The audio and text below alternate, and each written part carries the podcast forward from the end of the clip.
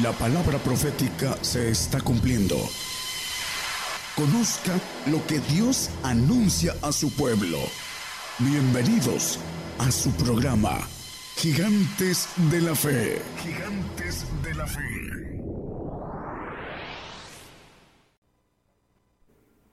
Muy buenos días hermanos, Dios les bendiga a todos. Eh, un saludo para los dueños, gerentes, pastores, cronistas, técnicos, todos los que ponen su granito de arena en, en que ese trabajo del reino, el evangelio del reino, como dice el Señor, pueda ser llevado a todos los confines del mundo. Dios les bendiga a todos los que están en, eh, apoyando este trabajo que es un honor trabajar para el Señor y quisiera compartir el, tema de hoy. Eh, le puse la muerte a vencer porque tenemos a dos enemigos. Uno es el adversario, el diablo, que dice el apóstol Pedro en su primera epístola, en el 5.8, dice que anda como león rugiente viendo a quién devorar nuestro adversario. Eh, algunos lo, en vida pueden vencerlos porque maneja la palabra en, Juan, en el capítulo, en su epístolas de Primera de Juan, eh, 2, 13 y 14, dice que el que conoce al Padre, que tiene el Espíritu del Padre, dice que ha vencido al maligno, dice. Estos dos versículos, nada más como referencia, pero es una introducción al tema que es importante entender que el diablo puede haber sido vencido a los que alcanzan a tener la bendición de la Trinidad, como dice el Espíritu de Dios, el Espíritu Santo, el Espíritu de Cristo y el Espíritu del Padre, son los que alcanzan a vencer al diablo, porque así lo dicen estos dos versículos, el 14 también lo maneja con testimonio. Dice al, final del texto, y la palabra de Dios mora en vosotros si habéis vencido al maligno, porque, dice, porque habéis conocido al que es desde el principio, al Padre. Bueno, eh, como una referencia, Satanás, el adversario, puede ser eh, vencido en vida, pero hay otro enemigo que dice la palabra que hay que vencerlo como último enemigo, que no lo podemos vencer en vida. Vamos a verlo a la luz de la palabra, por eso dice el texto, bueno, el, tema que le puse, vencer a la muerte, en primera de Corintios 15, 26, el apóstol Pablo nos dice que el postrer enemigo que será deshecho, vamos a ver también por qué dice la palabra que será deshecho, será la muerte. ¿Cómo podemos ganarle a este enemigo, vencerlo? Como dice eh, la palabra, y vamos a ir viendo textos esta introducción, vamos a ver Hebreos 2.14. Bueno, vamos a, Lucas 10, 19, que habla de serpientes y escorpiones. Son dos cosas diferentes porque esto nos va a ir dando un parteaguas de lo que vamos a, a ver. He aquí, doy potestad de hollar las serpientes y sobre los escorpiones y sobre toda fuerza del enemigo y nada os dañará. Bueno, la serpiente, sabemos que la serpiente mayor es Satanás, el 22 de Apocalipsis, nada más como referencia. Y sobre los escorpiones, aquellos que con su veneno matan, ahí está hablando de la muerte, que vamos a ver algo importante en Hebreos 2, 14, 15, tiene que ver con por qué hay dos ah, formas de llamar a, a estos adversarios, son diferentes, Así que por cuanto los hijos participaron de carne y sangre, él también participó de lo mismo, de la muerte, de sangre, para destruir por la muerte al que tenía el imperio de la muerte, ese es saber el diablo. El diablo tenía el imperio y fue el diablo el que mató al Señor en la cruz, pero no creyó que pudiera resucitar y lo venció porque aquí dice con participó lo mismo para destruir por la muerte al que tenía el imperio de la muerte. No le quitó el imperio de la muerte al diablo.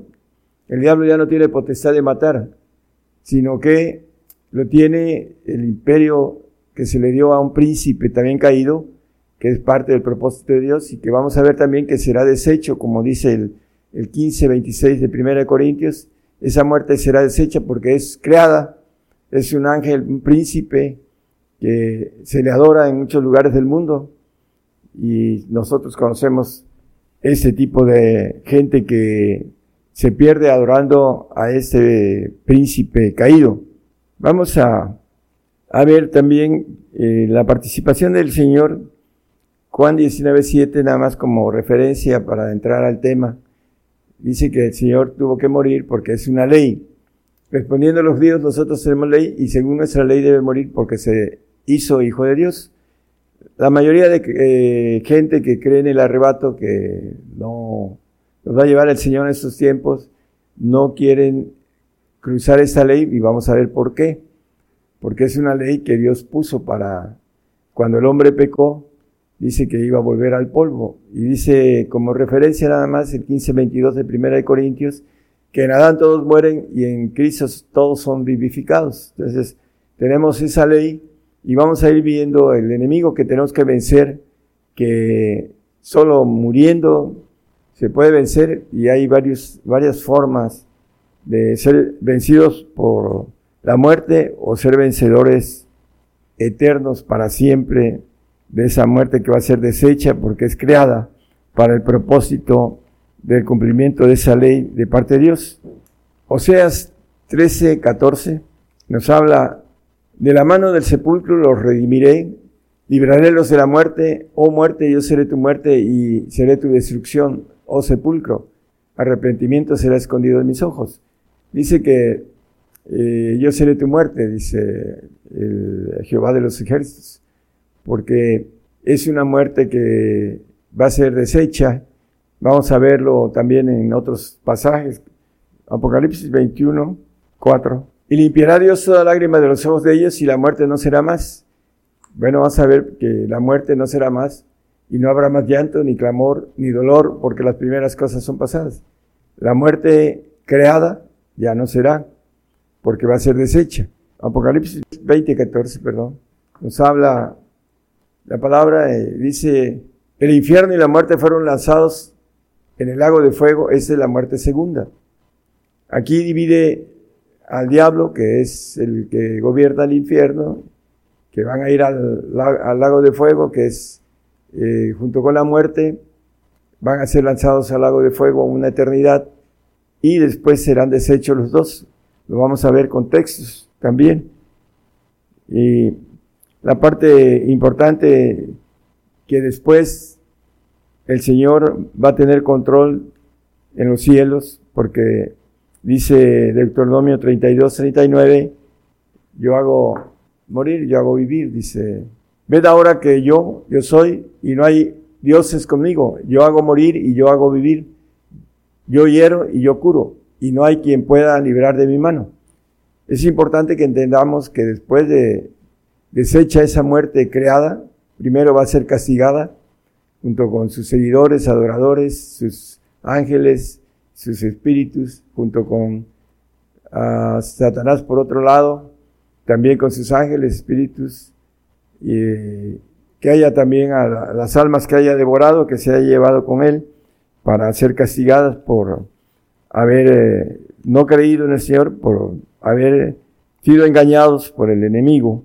Dice que la muerte no será nada más. Vamos a, ir eh, viendo este tipo de situaciones que nos dice la palabra. Vamos a 1 Corintios 15, 54. Cuando eso corruptible, y cuando eso corruptible fuere vestido de incorrupción, y eso mortal fuere vestido de inmortalidad, entonces se efectuará la palabra que está escrita, se olvides la muerte con victoria. Bueno, eh, hay algo importante, vamos a ir analizando el salvo, el santo y el perfecto con relación a, a la muerte qué es lo que sucede con los tres, que es importante que entendamos y procuremos tener esta bendición que nos habla en el siguiente, en, un anterior, el 53, nos habla de la inmortalidad. Dice, porque es vencer que esto corruptible sea vestido de incorrupción y esto mortal sea vestido de inmortalidad. los que van a ser vestidos de inmortalidad van a absorber la muerte porque van a tener autoridad sobre la muerte como dioses, como ángeles de Jehová, todopoderosos. Es la importancia de entender el poder de haber vencido a la muerte. El Salmo 23, 6, bueno, vamos a, ver algo importante antes de esto, hermanos. Eh, el 23, 4, dice que aunque ande en valle de sombra de muerte, no temeré mal alguno, porque tú estarás conmigo. Tu vara y tu callado me infundirán aliento. Aquí nos maneja algo importante, sombra de muerte. El salmista dice que aunque ande en valle de sombra de muerte, no temeré mal alguno. ¿Cuál es este tipo de sombra de muerte? Vamos a, a ver que en Job nos habla la palabra. Vamos a Job 38, 17. Nos habla de algo importante. Ante sido descubiertas las puertas de la muerte y has visto las puertas de la sombra de la muerte. Son dos cosas diferentes, hermanos en ese tipo de palabra que nos dice la Biblia, las puertas de la muerte eh, van a ser para los incrédulos, los salvos también, que ahorita vemos unos textos, y hablando de las sombras de la muerte, el Señor nada más vio sombras de muerte, porque dice que no vio corrupción. ¿Qué cosa quiere decir corrupción en la figura de la palabra escrita?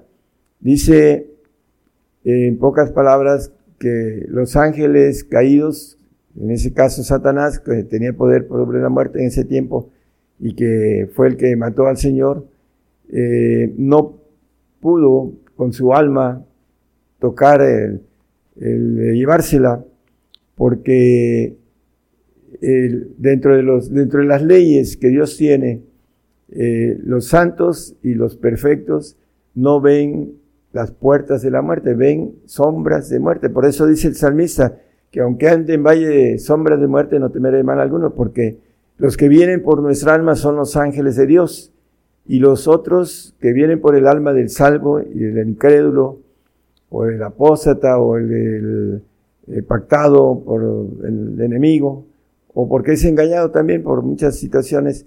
Eh, las puertas de la muerte quiere decir que vienen ángeles caídos por su alma, aún por los salvos, porque la última batalla en ellos es eh, los últimos minutos de su vida y tiene que ver con que sea fiel hasta la muerte. Dice, ¿para qué? Para que pueda él, eh, como maneja la palabra, tener una vida después de esa vida, no de castigo, sino o en un paraíso o en el reino de los cielos, que precisamente el, reino de los cielos es para el santo y el perfecto. Y, de manera importante debemos ir eh, viendo los textos eh, que podamos tener como bases, hermanos, en relación a esto. Nos maneja la palabra Ezequiel 28.15 nada más como referencia y 19 nos dice de Satanás ah, que era perfecto en todos sus caminos desde que fuiste creado, el ángel rebelde, el ángel que se rebeló contra Dios, ah, dice que hasta que se dio de ti maldad, y en el 28.19 nos dice que va a dejar de ser para siempre. Todos los que te conocieron de entre los pueblos se maravillarán sobre ti, y en espanto serás y para siempre dejarás de ser. Eh, al final de una eternidad de castigo, eh, va a ser desaparecido, va, la muerte segunda que habla eh, Apocalipsis, que la muerte no será más. Bueno, es hablando de el otro enemigo, a vencer, que lo vencemos solamente muriendo. Si nosotros hacemos un análisis en Apocalipsis, capítulo 2, y nos va diciendo al que venciere y al que venciere, yo le daré eso, le daré el otro. Eh, pero el último, el séptimo dice, el que hubiere vencido y hubiere guardado mis obras hasta el final, yo le daré potestad sobre las gentes. Dice, pero dice, hubiere vencido. ¿Por qué? Porque tiene que vencer a la muerte muriendo, muriendo como santo para, o como perfecto para ser librado de la ley del pecado y de la muerte, como nos dice Romanos 8.2. El Espíritu de vida en Cristo Jesús me ha librado de la ley del pecado y de la muerte, dice el apóstol Pablo escribiendo a los romanos. La ley de vida en el Señor nos libra de la ley del pecado y de la muerte, de la muerte segunda, como dice Apocalipsis 26. Bienaventurado y santo que tiene parte en la primera resurrección. La segunda muerte, la que va a ser deshecha, no tiene potestad en estos, antes serán sacerdotes de Dios y de Cristo y reinarán con él mil años. Porque la segunda muerte va a ser deshecha, como dice la palabra. El salvo, en el Salmo 13, 3 y 4, dice eh, el salmista, mira, óyeme Jehová, Dios mío, alumbra mis ojos, porque no duerme en muerte, porque no diga mi enemigo vencilo, y mis enemigos se alegrarán si yo resbalare. No duerma en muerte, el salvo va a dormir en el milenio, no va a resucitar para estar en el reino de, terrenal del Señor, y después en los cielos va a morir porque el siervo no queda en casa para siempre.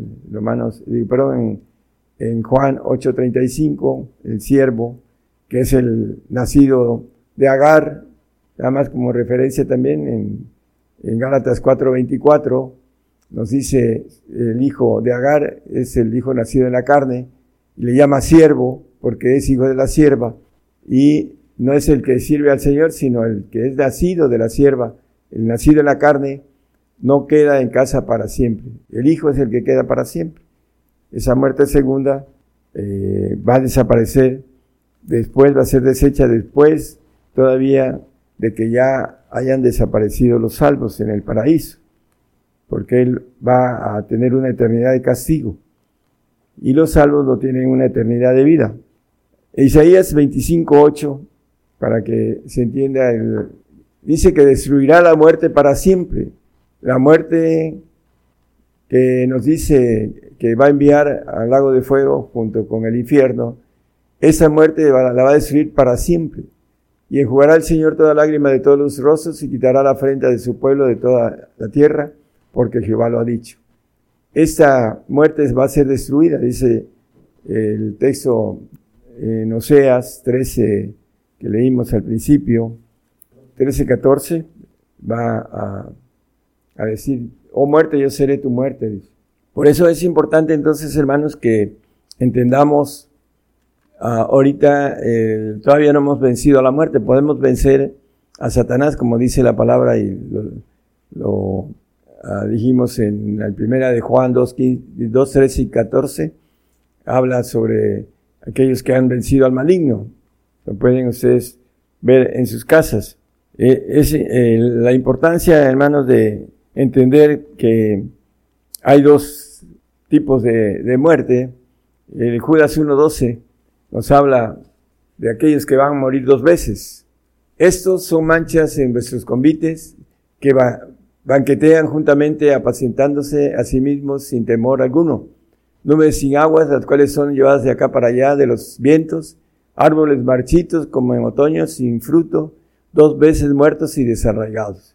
Bueno, todos tenemos que morir y volver al polvo, es la ley de parte de Dios, pero hay una muerte segunda en donde los incrédulos, los engañados, los apóstatas, eh, los salvos van a morir en los cielos. ¿Por qué? Porque no alcanzaron a obtener la bendición de santos o de perfectos. Porque el santo tiene una promesa de una eternidad. ¿De dónde podemos decir esto? Bueno, la palabra habla de eternidades. Eh, la promesa de una eternidad y después se tiene que ganar la otra y la siguiente y la siguiente, el santo.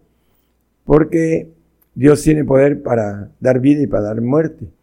Y es el cuidado de que no se eh, revelen los santos hechos perfectos en su alma, en su ser creado, no serán nueva criatura divina, sino serán creados, glorificados en esa alma y van a tener que, bajo esa premisa que dice el 3.15 de Primera de Juan, que nos maneja que no tienen vida en sí mismo, Cualquiera que aborrece a su hermano es homicida. El, el 14, por favor, y seguimos al 15.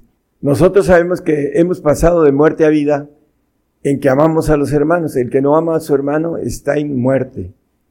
Eh, el, que ama, el que no ama a su hermano está en muerte. Bueno, el siguiente nos maneja el aborrecimiento. Dice, cualquiera que aborrece a su hermano es homicida y sabéis que ningún homicida tiene vida eterna permaneciente en sí. Está hablando de los santos, de los que tienen una vida eterna eh, como promesa y tienen que permanecer fieles, eh, obedientes, porque no tienen vida permaneciente en sí. Son creados y su vida está dependiendo de la vida divina. De una eternidad a otra tienen que pasar eh, con la obediencia adecuada para seguir viviendo eternidades, pero tienen uh, esa, esa parte del plan de Dios desde el cuidado de que no alcanzan la inmortalidad, porque solamente los hijos de Dios van a tener esa inmortalidad, en la cual van a tener poder sobre la muerte, de dar muerte. En Romanos 8.2 nos habla de el, el santo que es librado de la ley del pecado, porque la ley del Espíritu de vida en Cristo Jesús me ha librado de la ley del pecado y de la muerte. Lo, lo libra pero se tiene que portar bien. Es perdonado de sus pecados el, el salvo, pero el santo es librado de esa ley del pecado.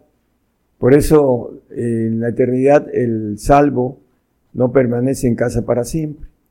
Es importante que nosotros vayamos en pos de la santidad, porque sin santidad nadie verá al Señor. Eh, un Refuerzo de esto, hermano, de lo que estamos hablando en Job 15:15, nos dice que no confía en sus santos. He aquí que en sus santos no confía ni en los cielos son limpios delante de sus ojos, los segundos cielos, en donde hubo esa rebelión de seres creados que eran hechos perfectos y que se revelaron una tercera parte gobernada por el ángel Luzbel. Primera Crónicas 16, 36 nos habla de lo que estamos comentando. Bendito sea Jehová, Dios de Israel, de eternidad a eternidad. También nos dice el 24, 7 y 9, nos habla de puertas eternas, así como nos habla de puertas de la muerte y, sombras de la muerte. El santo, ahorita vamos a decirlo más en forma, alzando puertas vuestras cabezas, alzado otras puertas eternas, puertas eternas, hay eternidades. Por eso el salmista dice que en la casa de Jehová moraré por largos días. Son eternidades esos largos días. Eh, bueno, para que tengamos una noción de la importancia de obtener la inmortalidad, porque el perfecto va a estar en la eternidad, dice eternalmente, cuando habla eternalmente habla de todas las eternidades en plural, cuando dice una eternidad, está hablando en singular y es una promesa para el santo y se tiene que ganar las otras eternidades para no ser desaparecido.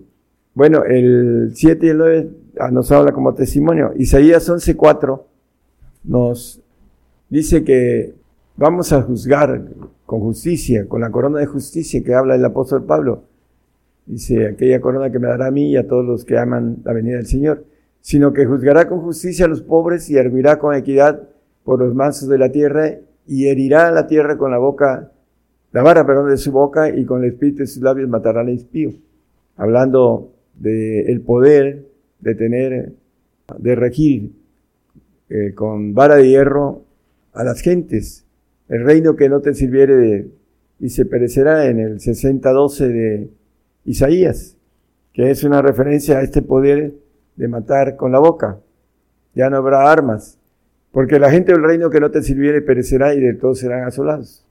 Nos va a ser reyes y tendremos esa autoridad sobre la muerte porque habremos deshecho la muerte en, en el sentido de haber obtenido el poder sobre ella, el poder de la inmortalidad que al final, cuando seamos hechos como ofrenda presentados al Padre, vamos a ser como ángeles de Jehová.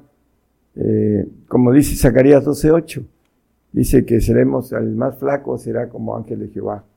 En aquel día Jehová defenderá al morador de Jerusalén y el que entre ellos fuere flaco, en aquel tiempo será como David y la casa de David como ángeles, como el ángel de Jehová delante de ellos. El mínimo, dice, el más flaco será como ángel de Jehová, hablando de la bendición de la inmortalidad. Juan 8:51, de cierto, de cierto os digo, que el que guardare mi palabra no verá muerte para siempre, que guardare la palabra que nos lleva a la perfección, nos lleva a la estatura del varón perfecto, nos maneja el apóstol Pablo en el 4.13 de Efesios, que tengamos la unidad de fe, hasta que todos lleguemos a la unidad de fe y del conocimiento del Hijo de Dios, a un varón perfecto, a la medida de la edad de la plenitud de Cristo. El que guarde la palabra de perfección va a tener, no va a gustar muerte para siempre.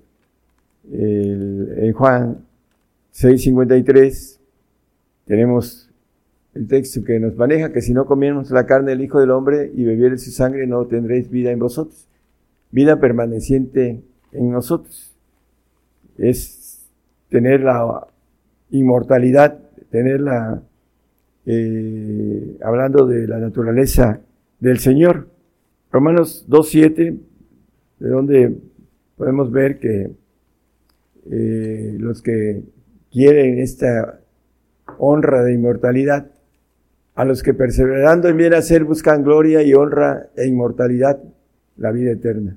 Los que buscamos esa bendición de inmortalidad, de haber obtenido el vencer a la muerte, eh, la muerte creada, que Dios la puso para que nosotros eh, la venzamos, si es la palabra correcta para vencer a esta ese príncipe que tomó eh, la participación que tenía antes el diablo, que el Señor al morir tomó ese derecho de quitarle el imperio de la muerte en el 2.14 y 15 de, que leímos de, de Hebreos, el Señor al morir le quitó el imperio al diablo.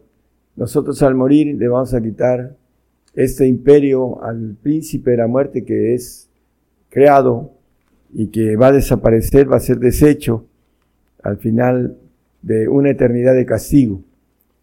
Es importantísimo entonces que nosotros vayamos en pos, hermanos, de, la promesa mayor para tener autoridad, como nos maneja el Salmo ah, es 33, 19. Gracias, hermano. Para librar sus almas de la muerte y para darles vida en el hambre. Dice, bueno, eh, hablando del pueblo de Israel, pero la importancia es, eh, nos dice también la palabra que ya no habrá más hambre, dice, hablando del futuro eh, eterno, el, el, hombre inmortal, no solo es librado de la muerte, sino también la vida que tendremos eternamente. No habrá hambre, porque así nos maneja la palabra en Apocalipsis, dice que no habrá más hambre ni sed, ¿no? La importancia, hermanos, eh, el Señor, eh, ya lo leímos, nada más como referencia de Deuteronomio 32, 39, yo hago vivir, yo hago morir, yo hago vivir, yo hiero y yo curo, y no hay quien pueda librar de mi mano. Por eso dice el Señor que al que hay que temer es aquel que puede matar el cuerpo y echar el alma al Seol. No hay que temer al, al diablo, porque el diablo lo único que puede hacer es matar el cuerpo, hablando eh, ahorita del príncipe de la muerte que tiene derecho a matarnos, por eso ah, para poder vencer, dice, al que hubiere vencido, hubiere, eh, hablando de un pospretérito presente, que ya sucedió. Por eso este, es importante que nosotros podamos entender que para vencer a la muerte tenemos que morir aquellos que tienen la esperanza de no morir tienen una doctrina equivocada, porque la palabra nos habla desde el Génesis hasta Apocalipsis de la sentencia, la muerte de regresar al polvo y el salvo que tiene temor a la muerte, a los nos dice muy claro el, el texto que leímos en Hebreos 2.15, y librar a los que por el temor de la muerte estaban por toda la vida sujetos a servidumbre. Librar de, la muerte, no solo la segunda muerte, sino que también eh, como parte de ser divinos tengamos la potestad de dar muerte y dar vida. Como hijos de Dios tendremos esa facultad de dar vida a los creados y dar muerte a los creados a los que son, que no son divinos, que son creados, tienen esa, a los que alcancemos por haber pagado todos los requisitos de la perfección, vamos a ser nuevas criaturas divinas y vamos a tener esa potestad de dar vida y de dar muerte a todo lo creado. Esa muerte que va a dejar de existir, va a ser deshecha, que nos habla el 15-26, el último enemigo a vencer es la muerte. 26, 15, eh, perdón, 15, 26, el posterior enemigo que será deshecho será la muerte. Esa muerte que ahorita tiene potestad de matar el cuerpo, pero no el alma. el alma tiene Satanás la capacidad de devorarla, hablando de engañarla, de llevarla con él al infierno primero y después al lago de fuego, porque lo maneja la Biblia que anda como león rugiente viendo a quién devorar. El que mata el cuerpo es este príncipe de la muerte y también tiene el, recolectando gente que lo adora. Hay muchos en todo el mundo que tienen adoración a este príncipe y su pago, pues ya lo conocemos a la luz de la Biblia, que va a ser el lago de fuego, es un cerezo en el universo, en, algún planeta donde van a ver, van a estar ahí eh, sufriendo por haber eh, no creído en, el, en su propio creador, en lo que tenía planes eh, muy grandes para propósitos para él y que no lo tomó y que al contrario los desechó y va a terminar siendo desecho también aquel que eh, no tenga la bendición de ser santo y perfecto, su fin va a ser de ser desecho después en los cielos, una segunda muerte, como leímos en el 1.12 de Judas, dos veces muerto, dice. Por eso la salvación es algo muy grande lo dice la palabra, porque se salvan de un castigo terrible, pero no de que sean desaparecidos después en los cielos, cuando sea deshecho el paraíso por el tiempo en el cual todo, todo lo creado tiene su inicio, su nacimiento y su fenecimiento, su destrucción por tiempo y al final el paraíso va a ser deshecho por el tiempo en el cual esté como todo, uh, todos los segundos cielos que tienen extensión, expansión y extinción, que va a ser extinguido con todos los salvos en un tiempo que solamente el Señor conoce y que le va a dar de, por haber creído en el Señor Jesucristo pero no creyó en lo que el Señor decía. Es importante que nosotros tengamos esa fe en la palabra del Señor y que la efectuemos, que hagamos las obras necesarias para estar en el reino, porque ahí en el reino hay vida eterna para muchos acondicionada, para los santos y para los perfectos, inmortalidad, que es lo que el Señor ofrece para estos dos eh, pactos que son para ir al reino.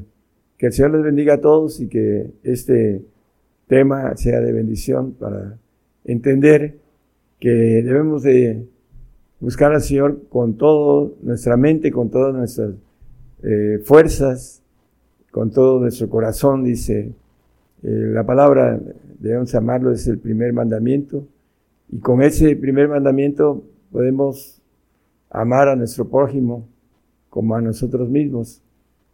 Ese es el punto de los dos mandamientos que maneja el Señor sobre lo más importante que hay dentro de sus conceptos que quiere de nosotros. Dios les bendiga a todos, hermanos. Por el día de hoy hemos conocido más de la palabra profética más permanente que alumbra como una antorcha en un lugar oscuro hasta que el día esclarezca y el lucero de la mañana salga en vuestros corazones. Esta ha sido una producción especial de Gigantes de la Fe.